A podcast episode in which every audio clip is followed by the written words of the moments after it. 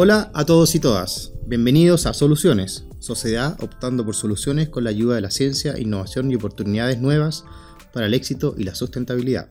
Un programa de la Dirección de Innovación de la Universidad de los Andes, donde hablaremos de cómo la ciencia impacta a la sociedad y entrega resultados basados en innovación, generando nuevas oportunidades sustentables. Hoy conversaremos con Penalita Díaz, mecánica industrial de profesión, que durante su carrera ha desarrollado proyectos de innovación impulsando la economía circular, la sostenibilidad y el cambio climático. Y además fue ganadora de los premios Avonic Energía Colbún 2022. Actualmente es CEO y co-founder de Sustain Lab y de T-Fight. Bienvenida Bernardita, ¿cómo estás? Hola Nil, buen día. Buen día. Oye, tú eh, creaste y fundaste Sustain Lab. ¿De qué se trata esta empresa? Cuéntanos. Bueno, eh, Lab es un laboratorio científico-tecnológico que nace de la consultora Sustred. Y Sustred nace del dolor o la necesidad de la industria del reciclaje del neumático. Entonces, Sustrel, Lab viene a desarrollar un poco más eh, el tema de innovación a través de la ciencia para ayudar a lo que es el mundo del neumático. Eh, en ese entonces, cuando nosotros empezamos a desarrollar innovación, siempre se trabajaba en temas de innovación en el neumático como desde el punto de vista de la estructura, pero no como de su cadena de uso. Entonces, en Sustred Lab, la primera expertise o conocimiento que empezamos a desarrollar fueron los subproductos del neumático. Perfecto. A raíz de eso, por lo que tengo entendido, tienes una startup que se llama T-Fight, que nos puedes contar qué, qué, significa el nombre T-Fight y cómo nace esta empresa y qué es lo que hacen actualmente. Ya, como te comenté, eh, bueno, en Sustre Lab somos tres socios, eh, Dario Andriani, Germán Brito y yo. Y, y, estos mismos fuimos los que cofundamos T-Fight. Y T-Fight fue como el primer proyecto que empezamos a desarrollar en Sustre Lab.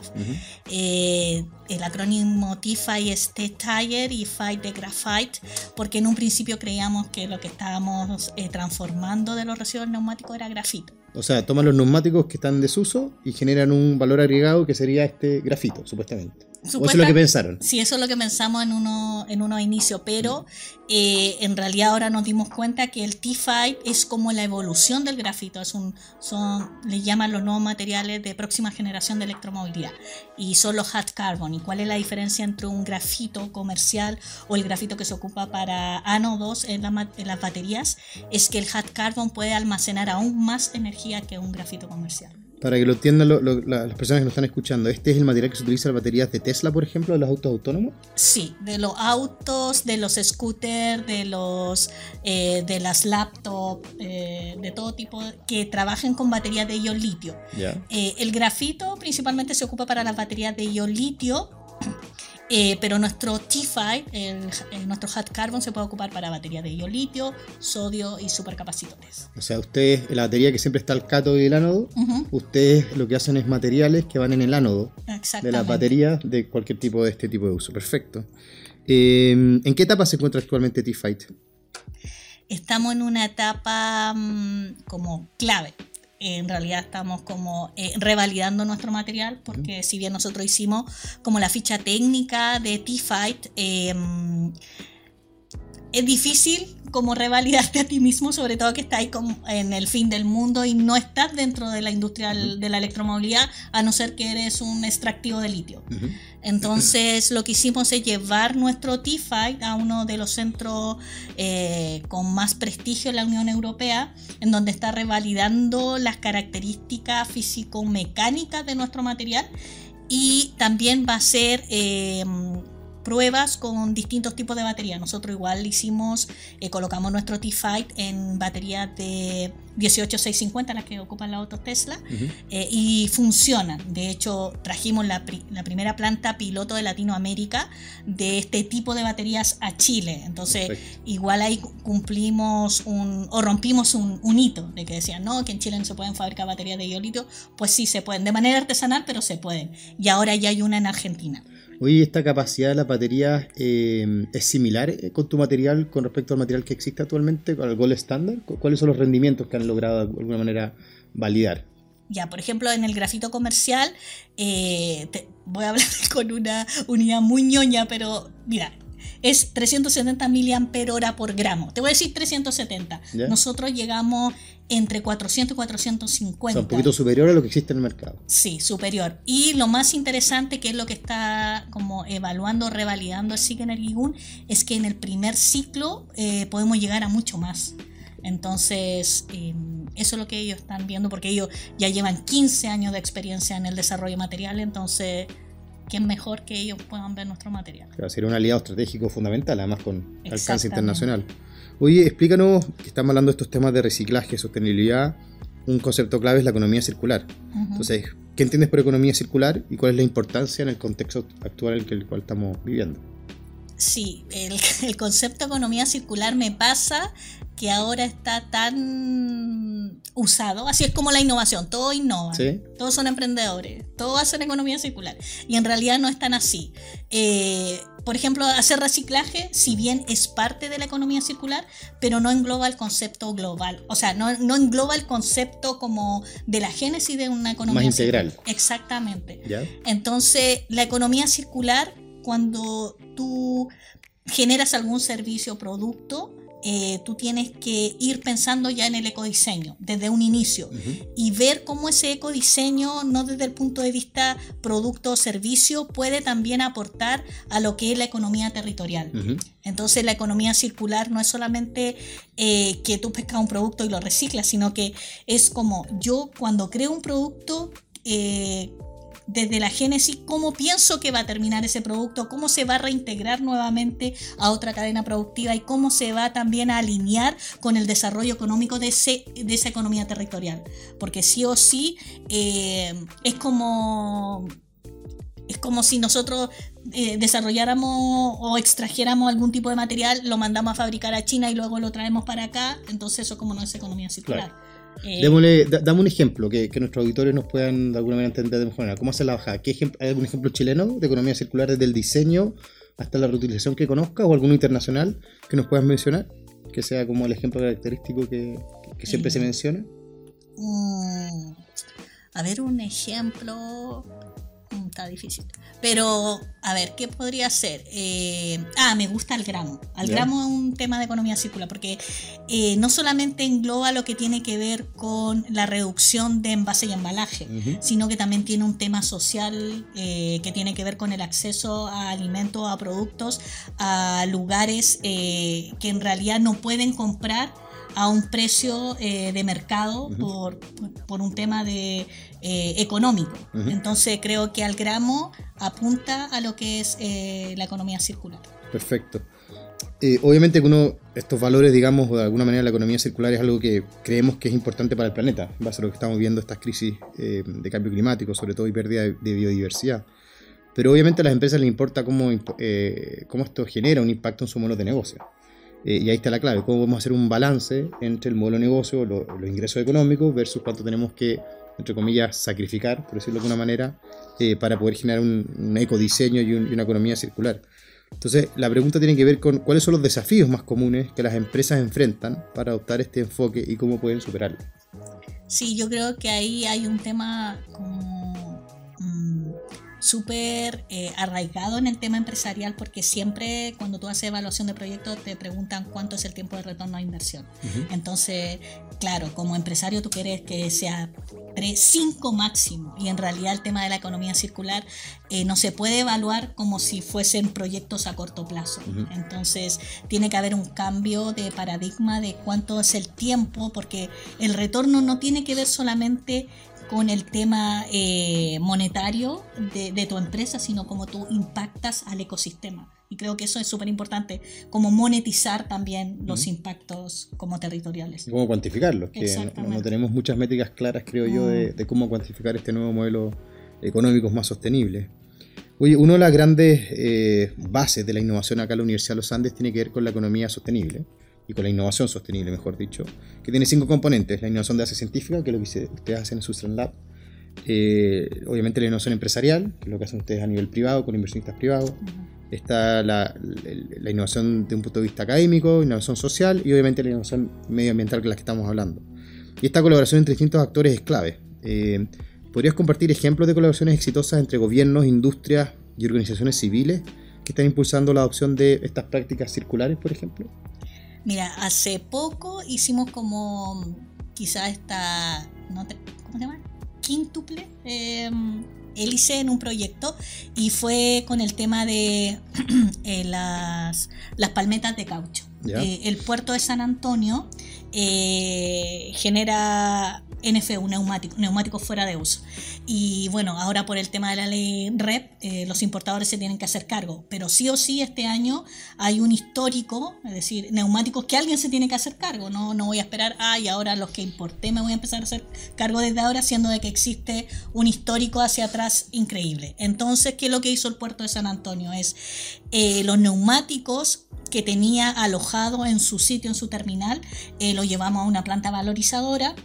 Esa planta valorizadora eh, granuló esos neumáticos y generaron palmetas. Y estas palmetas, eh, estas palmetas se transformaron en pisos para un colegio que está ahí en San Antonio, un colegio público.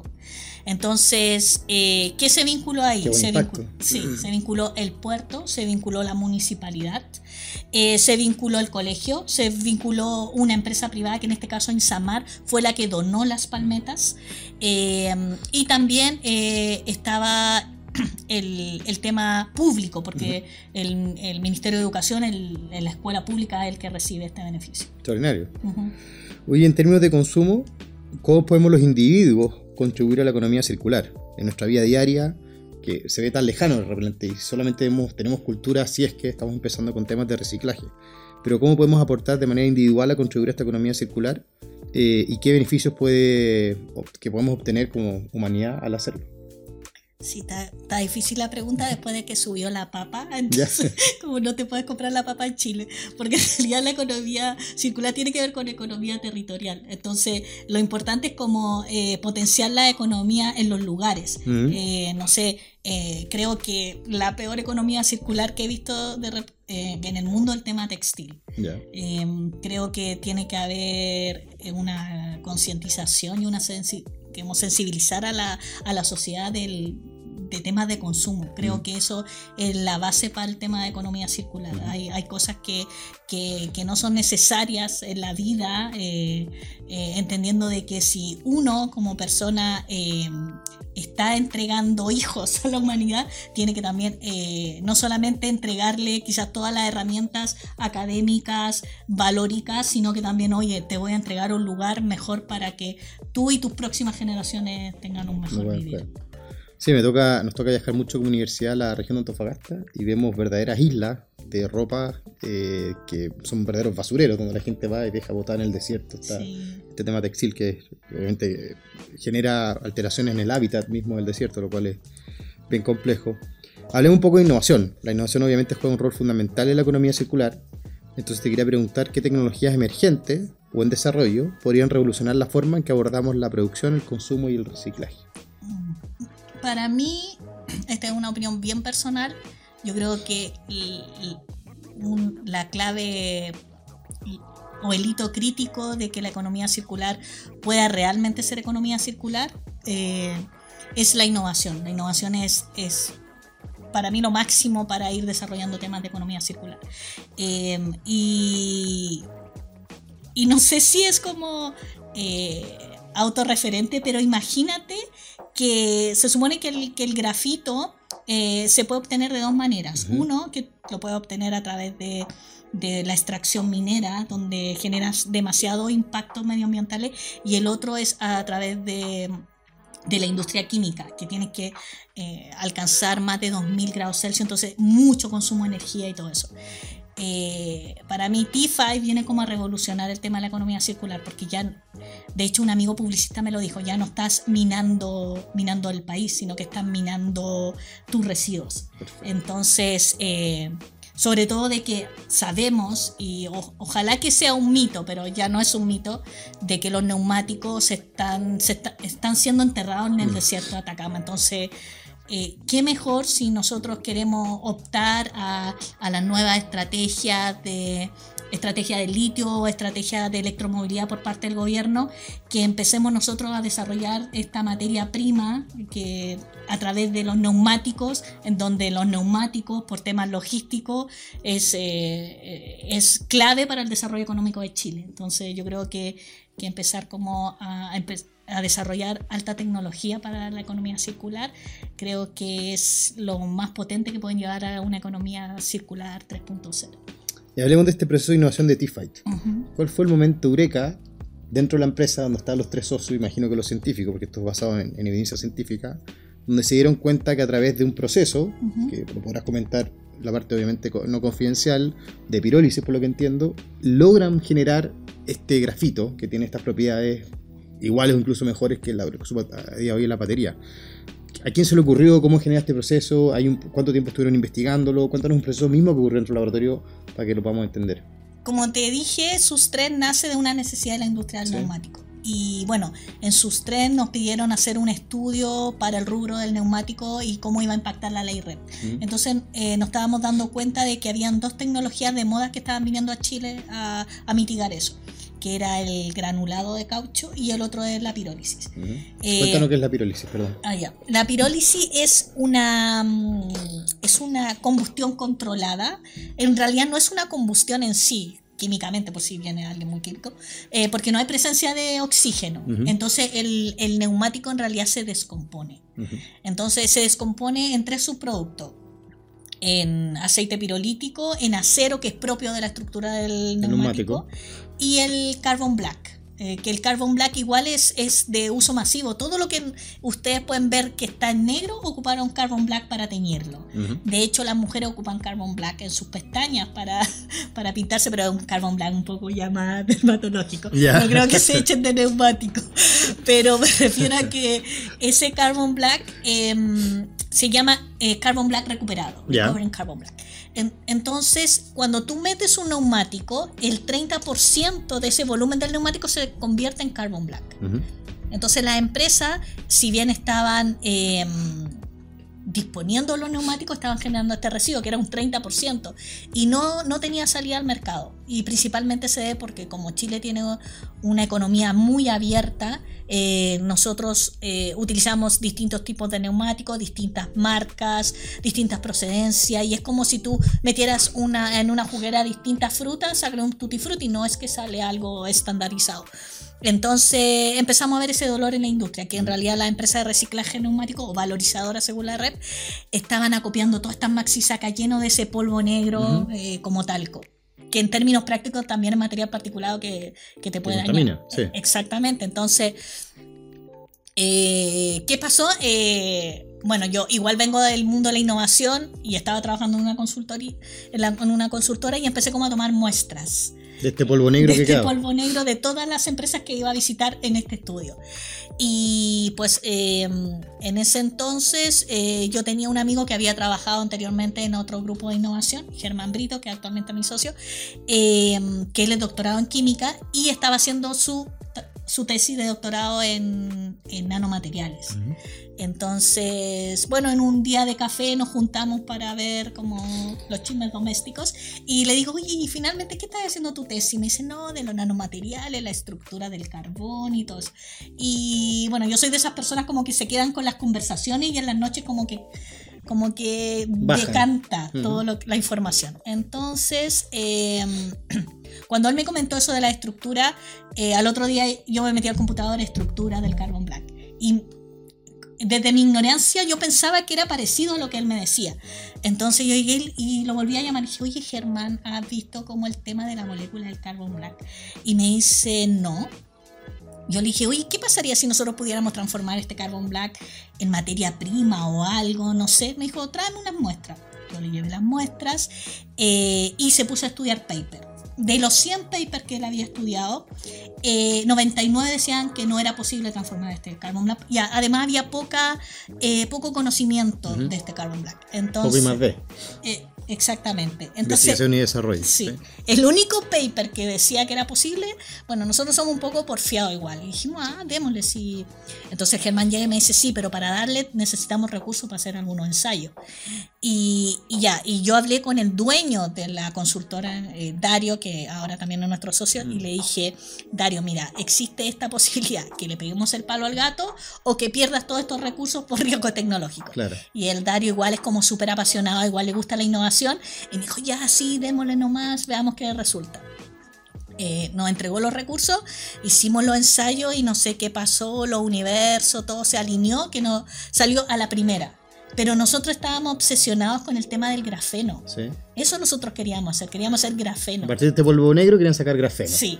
Y, e hicimos grafeno. De hecho lo hicimos y a todos les mostrábamos que... Porque creo que en ese entonces estaba como muy en boga el grafeno. Eh, la cosa es que después cuando hicimos un proyecto Corfo, eh, nos dimos cuenta de que ese proyecto Corfo eh, nos llevó a ir un paso más atrás por el modelo de negocio y empezamos a ver el grafito. Y de ahí del grafito ya nos dimos cuenta que finalmente después no era grafito, era hardcover y así sigue la historia. Qué bueno. Bueno, ojalá que termine bien esa historia. eh, hoy me quedan dos preguntas, Penny, para ir terminando. La primera es obviamente eh, la pasión que tú me muestras cada vez que hablas de, los temas de DeFi, que, es algo que, me encanta. Te quería preguntar, ¿cuáles son los elementos claves que cualquier emprendedor o emprendedora debería tener en, en base a tu experiencia no sé si corta larga, pero lo que has vivido, cuáles son los elementos que todo innovador debería de alguna manera cultivar, más allá de los conceptos teóricos, que eso se entiende, la parte técnica, eh, hablemos de habilidades blandas eh, que uno debería tener para poder emprender y, digamos, equivocarse y seguir adelante. Yo creo que lo que más he aprendido para ser innovador acá es como la humildad como entender de que tus capacidades tienen un límite y que esa, esa brecha que tú puedes alcanzar para tener un proyecto que sea innovador en base científica, lo puedes subsanar con, un equipo. Entonces creo que voy a hablar de la innovación en base científica, se construye mucho con buenos equipos. Colaboración. Y colaboración. Entonces, eh, para mí, eh, trabajar eso de, de un poco de despojarte de repente de tu ego para encontrar tu fortaleza en otra persona, creo que es clave. Y también perseverancia, perseverancia y mucha paciencia. Perseverancia, humildad y paciencia. Me encantan las tres recomendaciones. Hoy la última, eh, eres una mujer emprendedora. Eh, hay una falta grave de mujeres emprendedoras y sobre todo mujeres que estudian carreras STEM, de ciencia, tecnología, ingeniería y matemáticas acá en nuestro país. ¿Cómo podremos de alguna manera estimular a que más mujeres estudien estos temas? eh, cómo lo has visto tú a lo mejor en los colegios, sé que tienes también trabajo en colegio, eh, porque mujeres como tú además suelen de alguna manera ser roles positivos para las niñitas. Yo tengo una hija de 6 años que, seguramente me encantaría que fuera científica, pero cómo la estimulamos desde chiquitita para que entienda no tenga estos sesgos de que las mujeres no pueden estudiar temas científicos. Sí, eh, yo creo que mm, la otra vez creo que me hicieron esa pregunta y estamos como en una época en que el feminismo bien tomado desde una buena mirada es súper potente, eh, entendiendo de que ya creo que no tenemos que hablar como de los sesgos de las carreras que están como codificadas para hombre o no. De hecho, en mi tiempo cuando estudié una carrera que era de género, pensaban que yo era machorra y whatever, porque las mujeres no estudiamos de eso. Mm. Pero yo creo que las mujeres en este minuto son súper empoderadas. Son súper empoderadas. Yo creo que hay que... Eh, eh, demostrarle o tener como referentes de decir, oye, eh, si ella pudo, yo también puedo. Yo creo que el tema de, que las mujeres eh, eh, no les veo falta de capacidad, sino que yo creo que les falta empoderar y creer que ellas, que nosotros tenemos un potencial especial. no, no creo en el tema de como de, la igualdad entre el hombre y la mujer. Yo creo que existen diferencias, pero esas diferencias enriquecen a los equipos. Entonces, em, creo de que las mujeres se tienen que empoderar entendiendo la diferencia entre el hombre y la mujer, pero entendiendo de que esas diferencias pueden hacer equipos potentes. Extraordinario. Oye, Benny, bueno, estamos llegando al final eh, de la entrevista y de este eh, programa. Te agradezco tu tiempo, eh, desearte lo mejor de los éxitos. Sé que está cruzando un magister de innovación extraordinario además, así que te felicito. Así que nada, adelante y ojalá que pueda ser un éxito, un caso de éxito para Chile, T-Fight. Muchas gracias. Ojalá que sí. Gracias a ti, Anil.